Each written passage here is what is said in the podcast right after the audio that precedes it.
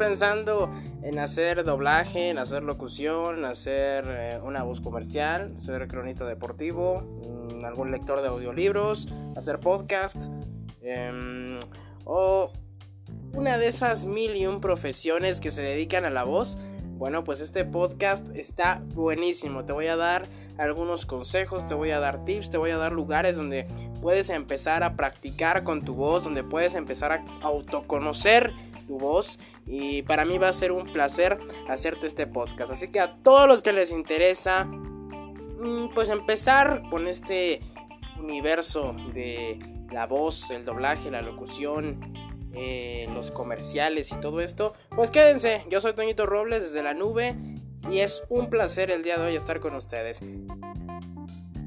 Y bueno, para empezar con esto, quiero decirles que pues es uno de mis fuertes, este podcast. Me lo pidieron mucho en mis redes sociales. De hecho, todo esto nació porque publiqué eh, en mis historias de mis redes sociales, publiqué eh, unas fotografías de cuando yo hice mi primer programa de radio, que fue en 2015. Ya hace 5 añotes que hice mi primer programa de radio y entonces lo publiqué en mis redes sociales y pregunté que si les interesaba que yo hiciera un podcast eh, donde hablara sobre estos temas en específico, cómo practicar, qué ejercicios, este, qué cursos pueden tomar, con qué personas pueden acudir, algunos tips, algunos consejos, qué fue lo que a mí me pasó, cuáles son las pruebas que tienen que superar para entrar a un casting, etcétera. Entonces eh, vamos a empezar y para esto dividí este podcast en cuatro. La primera sección es específicamente para locutores, los que quieran ser locutores. Digo, es, va a ser universal, ¿eh? todo lo que les diga sirve para todos. Pero bueno, lo primero es locutores. Lo segundo, doblaje. El tercero, lo dividí para voz comercial y spot publicitario. Y el cuarto específicamente para los que quieren hacer podcast, ¿vale? Sin embargo, les repito, todos los puntos que les voy a dar sirven para cada uno de ellos. E incluso si eres cantante o quieres empezar a cantar o conoces a alguien que le interesa este contenido, le va a servir muchísimo, le va a ser de mucha utilidad. Así que bueno, vamos a comenzar. Y primero para los locutores de radio, quiero, o los que quieren empezar a hacer locución, que en mi carrera en, la universidad hay muchos. Eh, lo primero que les tengo que decir es que esto les tiene que apasionar y les tiene que llenar. Creo que tu voz eh, es la que puede proyectar más allá de los oídos de las personas. Es la que puede hacer volar las mentes de tus eh, radioescuchas o los que te escuchen, ya sea a través de podcast, de radio o lo que sea. Y fíjate que te voy a platicar un poquito eh, lo que me sucedió a mí. Cuando yo entré a la radio por internet, yo empecé, eh, me enseñó el, señor Jesús Rodríguez, el ingeniero Jesús Rodríguez, me enseñó a operar primero. Me enseñó a operar un programa de radio, me enseñó la estructura de un programa de radio, en qué momento tenían que entrar las cortinillas, comerciales, música, abrir micrófonos, cerrar micrófonos, etcétera, ¿no? Eso ya se los platiqué anteriormente. Y bueno, cuando me enseña todo eso, mi pasión era estar detrás de un micrófono.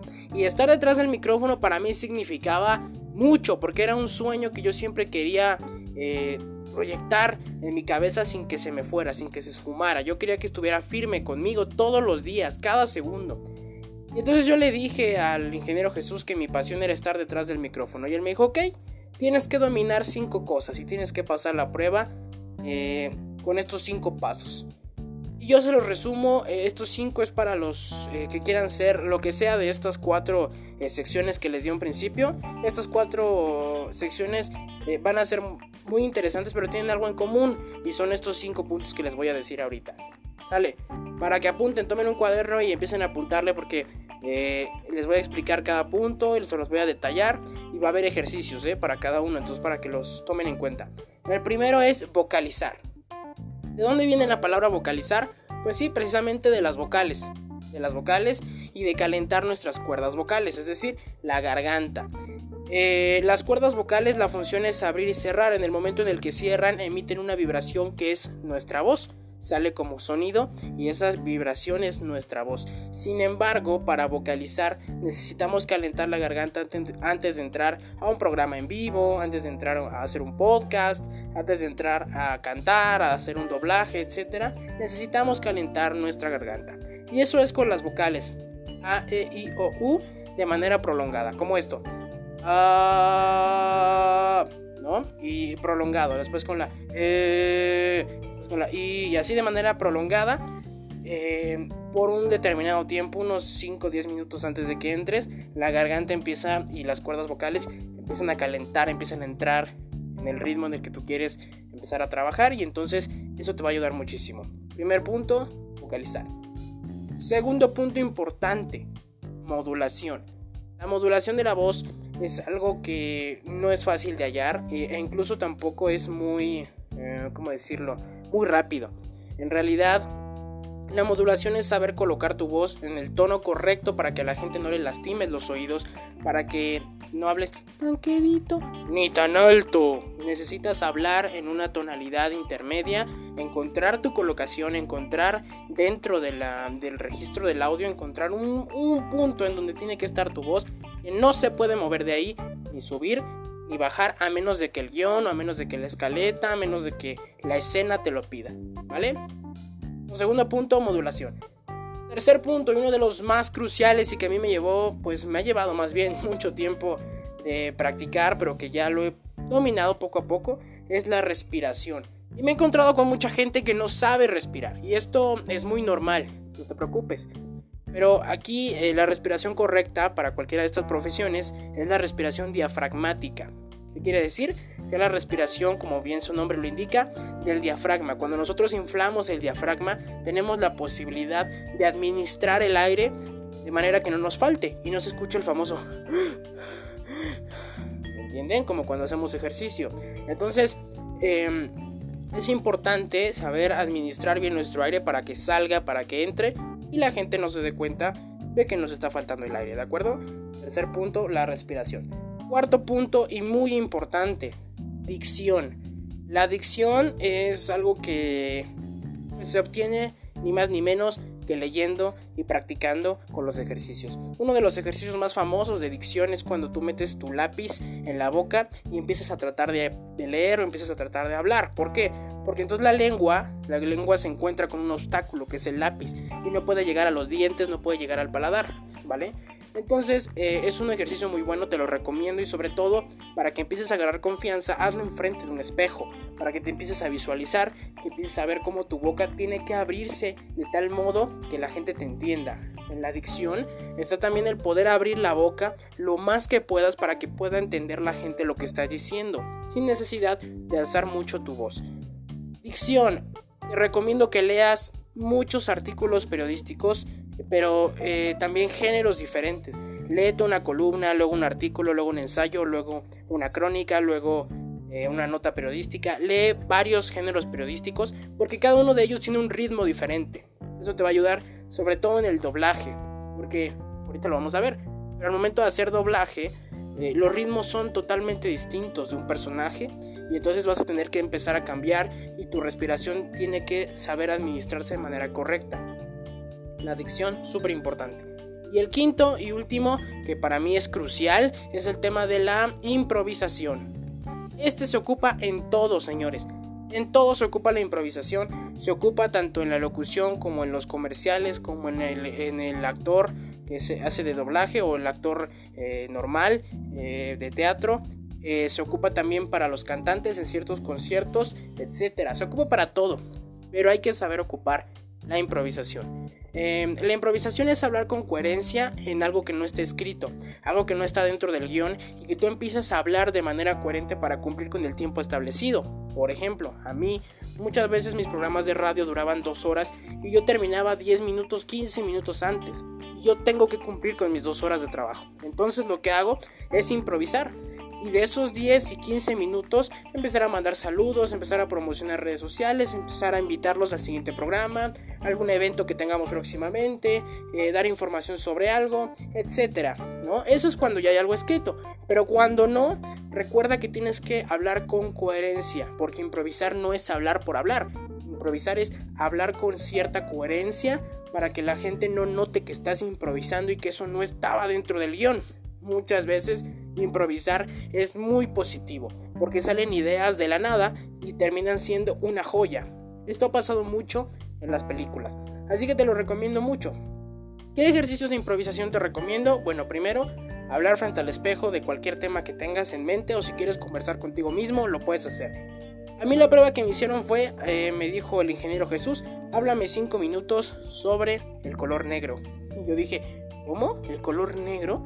Me dijo, sí, 5 minutos sobre el color negro, perfecto. Hablé 5 minutos sobre el color negro. Después me dijo, ahora háblame 10 minutos sobre tu celular. Y pues tuve que hablar 10 minutos sobre mi celular. Y tú me dirás, pues de qué tanto hablaste que pudiste durar 10 minutos o 5 minutos con el color negro. Bueno, en realidad es que no sabes el potencial que tienes de empezar a captar ideas al momento de estar eh, en esa situación de improvisar.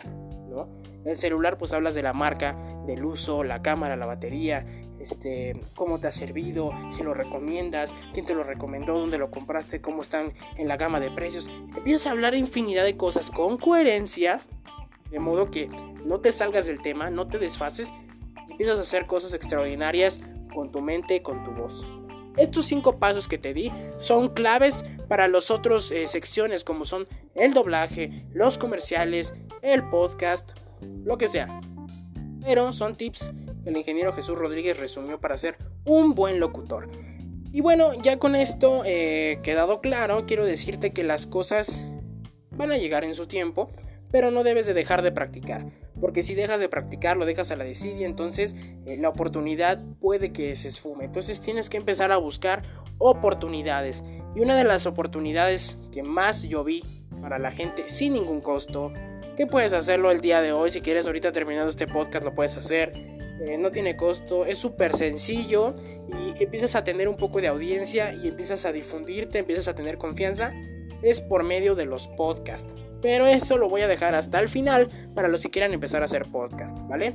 El segundo te dije que era el doblaje. Vaya que mucha gente se quiere dedicar al doblaje. Y es que en realidad México es una potencia mundial en doblaje. ¿Sabías que el doblaje mexicano es más para, para más de 20 países?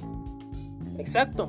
Los idiomas que se doblan en, en, latino, en español latino, son para más de 20 países y México es el responsable.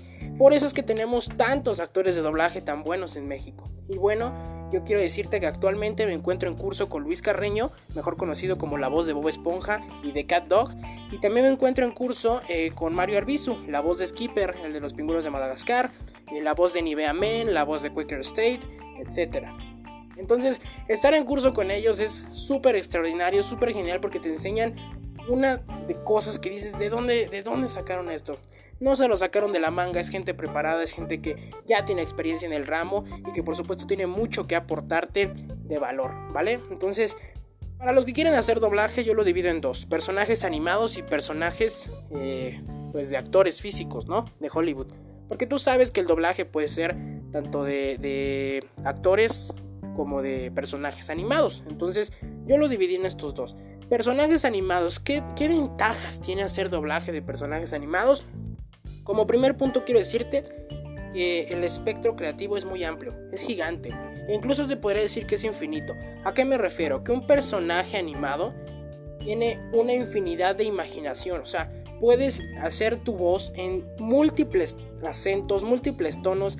Es una libertad en realidad. Puedes hacerlo enojado, puedes hacerlo tranquilo, puedes hacerlo pacífico, puedes hacerlo romántico, puedes hacerlo como tú quieras. En realidad un personaje animado puede ser como tú lo desees, pero tienes que seguir la psicología que el director te ha dicho. Esto lo vamos a hablar más adelante, en qué se fijan los directores de, doblaje, ¿vale? Y eh, bueno, te voy a dar la otra postura, que es la de los personajes reales, la de los actores de Hollywood. Para doblarlos, pues es el espectro muy limitado.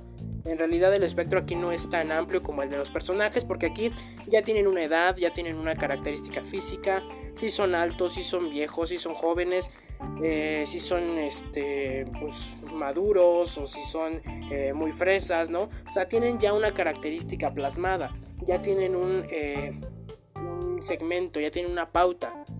Y entonces tienen que buscar una voz que le quede demasiado. Sin embargo, en, las caricaturas eso no pasa. El aspecto es mucho más amplio, ¿vale? Para esto de los personajes te tienes que preguntar esto. ¿Sale? ¿Cómo es físicamente el personaje? ¿Qué papel tiene dentro de la historia o qué rol tiene dentro de la historia? ¿Y con qué contexto el creador del personaje pues, lo inventó? ¿no? Antes de hacer un casting de doblaje, antes de hacer un curso de doblaje, lo primero es preguntar la psicología del personaje. Lo primero es que te dicen, ok, mira, el personaje es esto, es esto, tiene estas características, bla, bla, bla. Y el director te trata de dar el contexto. Sin embargo, tú eres el, indicado para, plasmar toda esa creatividad, todo ese espectro creativo que te digo que es infinito en los personajes animados poder darle voz y poder darle vida a ese personaje y que al director le guste. Tienes que entender el ritmo, el humor y el argumento. Se analiza con la voz del idioma original. Eso quiero que, te lo lleves bien en mente. Cuando hagas doblaje, apégate a la mayor información que te dé el lenguaje original de la caricatura. Es decir, si el lenguaje o la caricatura viene de Estados Unidos, apégate a lo que el actor de doblaje de Estados Unidos está haciendo, ¿vale? Porque eso te va a dar mucha información de más o menos cómo es el personaje. Y así podrás tú darte una idea y empezar a doblarlo, ¿vale? Para el casting, ¿qué necesitas para el casting? Mucha paciencia, porque el casting en realidad eh, sí toma mucho tiempo. Hay mucha gente formada en realidad en los castings registrados. Y son pruebas y pruebas, sin embargo en los castings el tiempo es muy corto, el que te dan los, directores el tiempo es muy corto, si acaso nada más vas a poder hacerlo, eh, vas a poder hacer una toma donde tú veas la escena, otra donde más o menos midas tu voz y dos de prueba. De ahí en fuera, bye bye porque es muy corto y es mucha gente, ¿vale? Entonces, mucha paciencia. La número dos, preparación y entrenamiento. Te pido que practiques con los ejercicios. Ahorita te voy a dar unos más para que vayas entendiendo, pero mucha preparación. Tienes que eh, tomar cursos, tienes que estar practicando todos los días, tienes que estar informándote todos los días. Eh, para los que no tienen dinero para pagar cursos, ahorita les voy a dar los dos cursos que estoy tomando con Mario Arbizu, con Luis Carreño. Pero para los que no quieran pagarlo, en YouTube hay muchos, muchos actores de doblaje que están dando eh, como asesorías muy cortas en sus videos para que tú practiques. Te dan ejercicios, te dan eh, muchas, muchas eh, opciones para trabajar con tu voz, ¿vale? Entonces, esa es una buena posibilidad. Mucha disponibilidad de tiempo es la otra cosa que necesitas para un casting, porque así puede haber una prueba a las 8 de la mañana como a las 10 de la noche, porque hay otros horarios en los que se mandan las pruebas a Estados Unidos. Entonces, mucha disponibilidad de horario para cuando te llamen y tú tengas que estar en el estudio. ¿De acuerdo? Y después, eh, nunca menosprecies ningún proyecto o ningún personaje.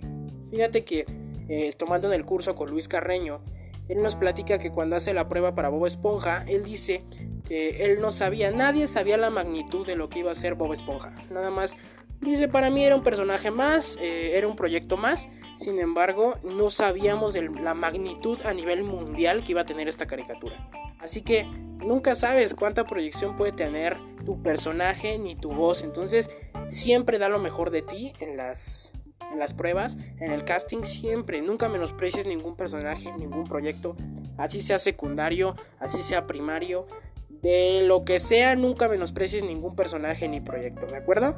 Y bueno, te voy a decir en qué se fija un director más o menos, ¿vale? Lo primero es conocimiento de la técnica. Primero se va a fijar en si conoce la técnica de doblaje. Si no la conoces, seguramente no le va a agradar mucho que tú hagas el doblaje, pero de todas maneras te va a hacer la prueba. El segundo, conocimiento del acento neutro. Esto quiere decir el personaje, como te dije, puede estar más viejo, más joven, enojado, más gordo, eh, triste, eh, sencillo, romántico, etc. Tienes que conocer el acento neutro. Entonces, él se va a fijar mucho en que conozcas el acento neutro. El tercero, buena dicción. Como te dije, la dicción es, no adicción, ¿eh? Dicción. Es, es un punto muy importante dentro de todas las ramas donde quieras hacer voz porque tienes que comunicar de manera correcta lo que estás diciendo, ¿de acuerdo? Y el último punto que yo pues aquí puedo recalcar, muy buena actitud para trabajar. Creo que siempre tienes que estar con energía alta para todo el equipo, para todo el, estudio, tienes que tener energía alta, muy buena vibra y el director se va a fijar mucho, mucho en eso, nada de soberbia, dejen el ego afuera porque los personajes no lo tienen y es momento de que ustedes den lo mejor de sí en el micrófono.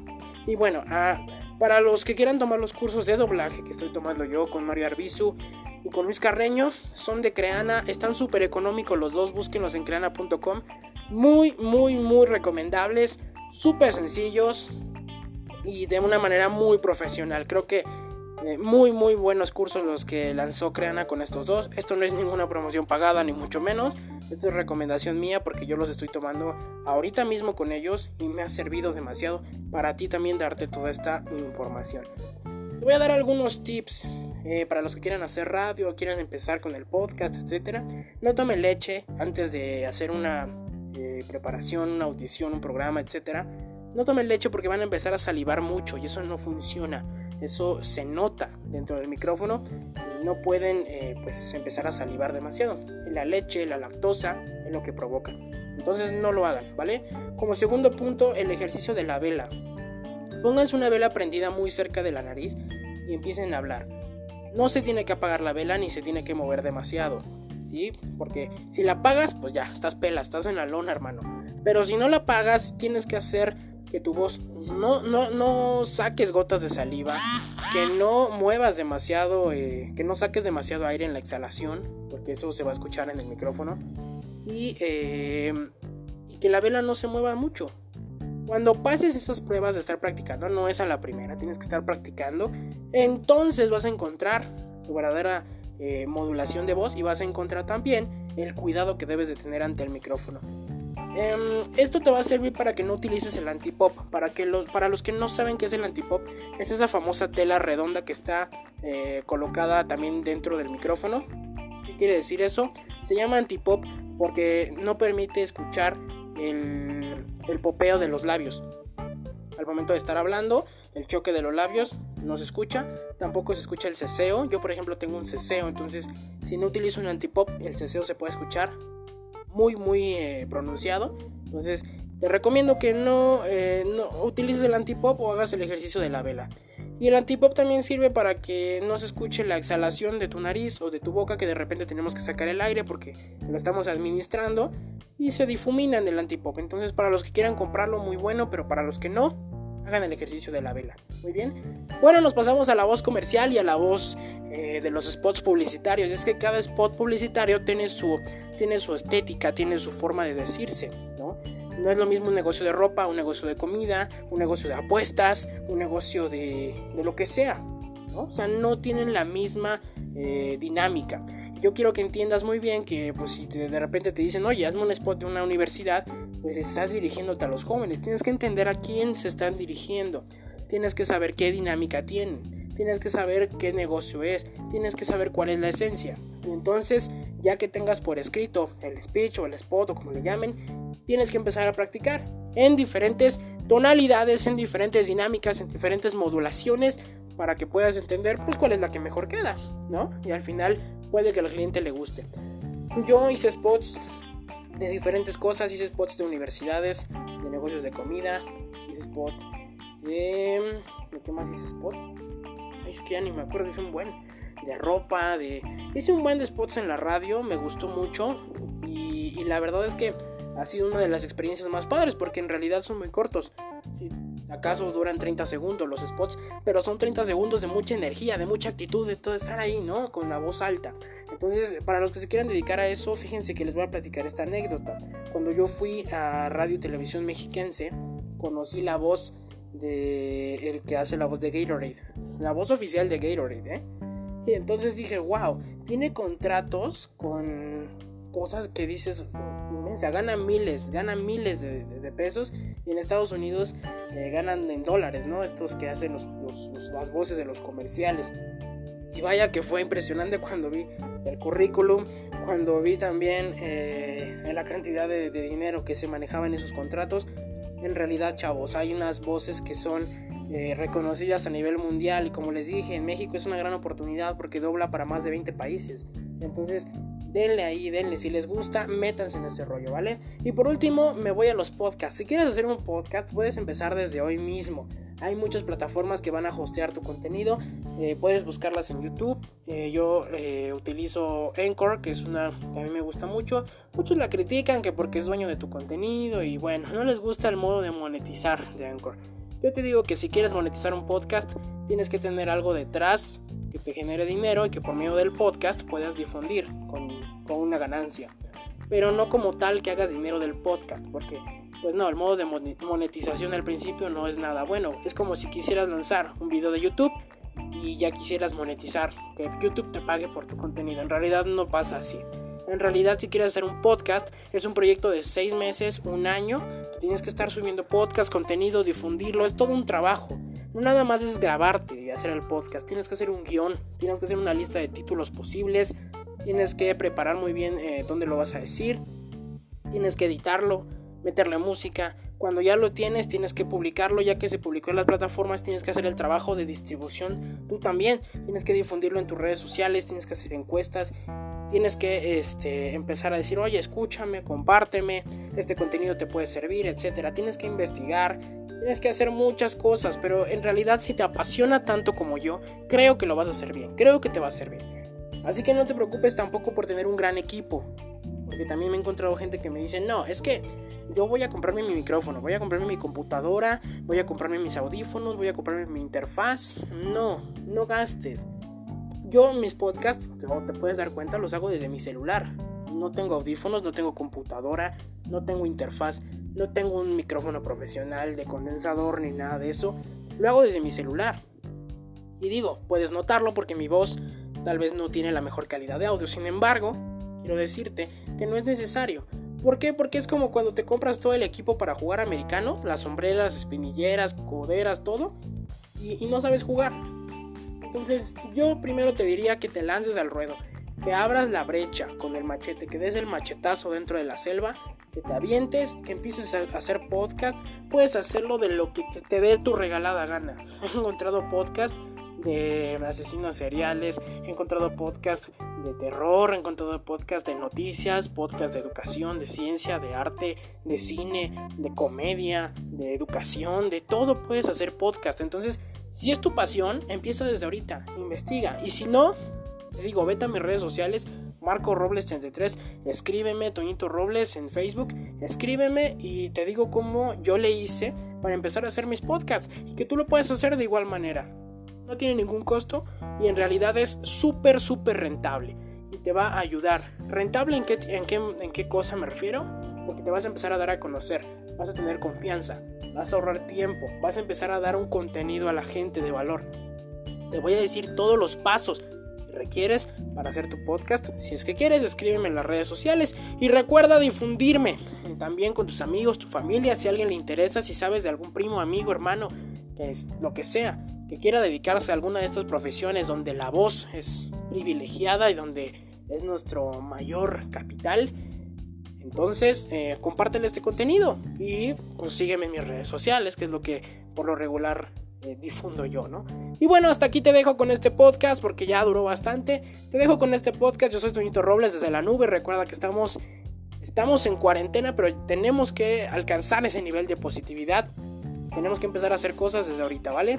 Así que te dejo, que tengas excelente día y te mando un saludo. Recuerda que lo más importante es aplicarlo. Chao.